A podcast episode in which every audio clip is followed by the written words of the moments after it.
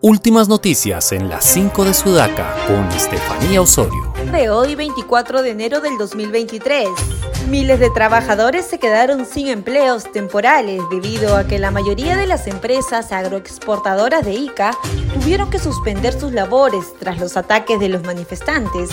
Dichos manifestantes incendiaron los cultivos y bloquearon la carretera panamericana, impidiendo que las frutas y verduras que tienen mercados importantes en el exterior puedan llegar a sus destinos, ocasionando pérdidas millonarias al país. Y tal como lo anunciaron los portavoces de sus bancadas, los congresistas de la Comisión de Constitución que apoyan el adelanto del proceso electoral, aprobaron por 15 votos a favor la modificación de la fecha del inicio de la segunda legislatura correspondiente al periodo anual de sesiones 2022-2023. En dicha legislatura se votará el adelanto del proceso electoral en segunda instancia según lo establece la Constitución.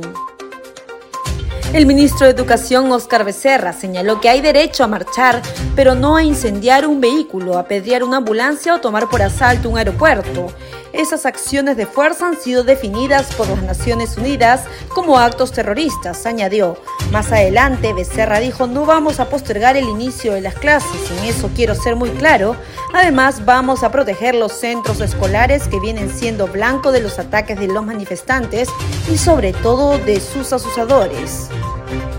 Los presidentes de Brasil y de la Argentina, Lula da Silva y Alberto Fernández, propusieron la creación y puesta en circulación de una moneda de uso común en ambos países. La divisa, que sería llamada el Sur, tendría curso legal en primera instancia en los dos países más grandes de América del Sur y luego en el resto de las naciones de América Latina y del Caribe. Eso es para evitar que la política comercial dependa del dólar estadounidense, dijeron Lula y Alberto, tal como llaman sus paisanos a ambos mandatarios.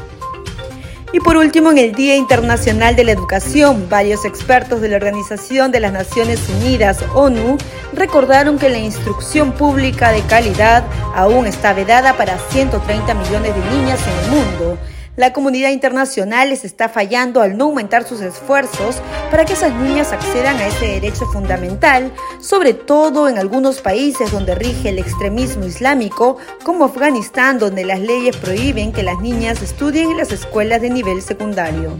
¿Y tú qué opinas de estas cinco noticias? Escríbenos su comentario y visita nuestra web en el enlace de nuestro perfil www.sudaca.p.